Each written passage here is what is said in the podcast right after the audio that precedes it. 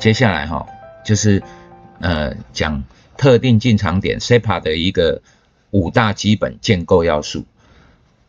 SEPA 哈，它是有一个固定的分析模式。好，那我我们在看这一些这几种固定的模式哈，是其实这个方式是选股，也就是说，我们必须要透过固定的方式跟固定的分析模式来选股啊。这些选股的模式，它把它结合起来，就是叫 SEPA。哦，那第一个哈。呃，他说要趋势够明显，那股价明确的股价上升趋势，然后最好呢，在你出生段，你就把它辨识出来。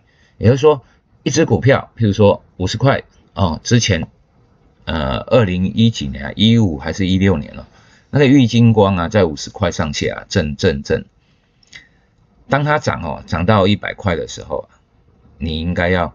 这个叫出生段嘛，哦，那你应该把它辨识出来。那如果说你在这种呃四百块、五百块，哈，甚至六百块才辨识出来，啊，那这个就太慢了。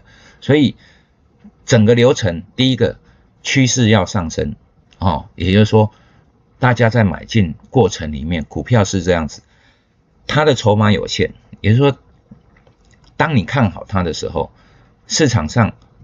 的筹码就是股票啊，会被那一些最早去买进的这些人分食掉。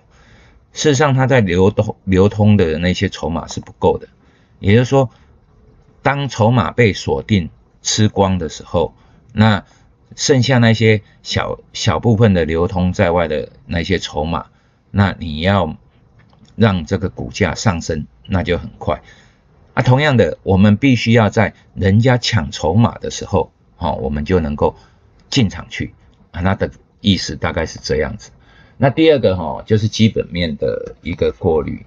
他认为说，呃，强势股哦，发展阶段的驱动力量大多来自于盈余、收益、毛利这些因素的改善。其实哈，这种基本面是落后的啦。但是呢，有一个东西是可以看出来的，譬如说，一只股票哈，它的营收哈，它的盈余都是在成长的，那就有可能是强势股最基本的力量。那这些东西的改善哦，会变成转机股也好，或者是它的一个成长的大爆发。那还有一些超级强势股哈，它本身你完全不知道它背后的因素。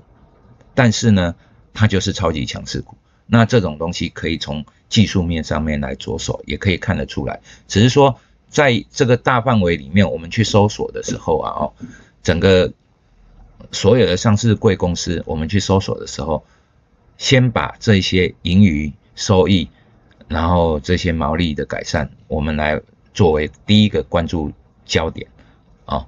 那第三个。催化事件，哈，大涨的股票通常背后都有催化事件，啊，我有刮胡，就是不为人知的故事啊。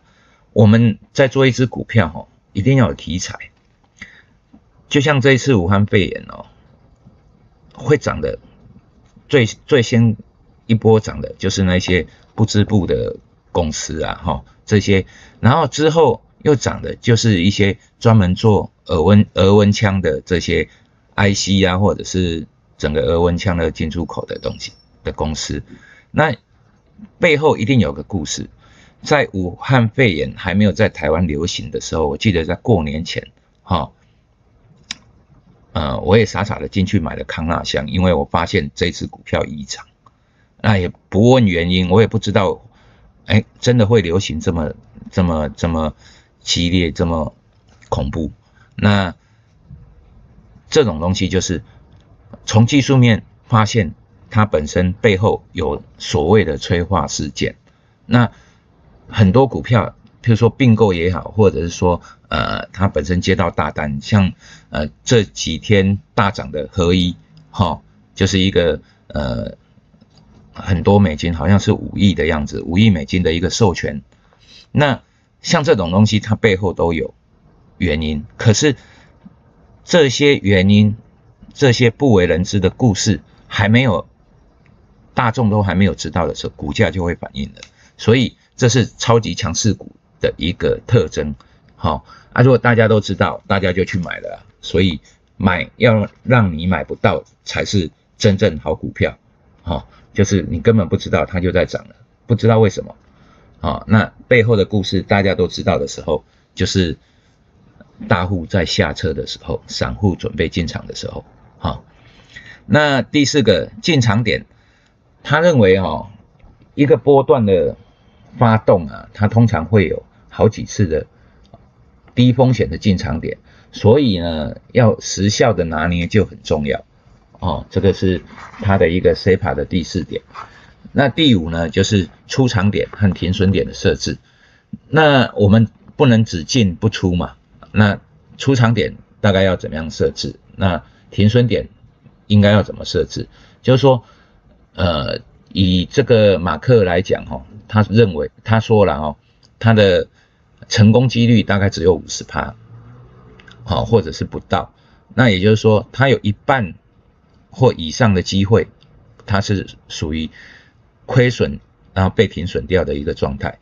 那做超级强势股，既然是做这个，就是你获利会几十趴或者是几百趴，好，那你的停损只要很有限，你赚一次可以赔十次或者是赔五次，那你的交易长期下来，只要稍微拉高一下胜率，哦，接近五十趴，你就会大赚，哦，你自己可以用数学式子去，呃。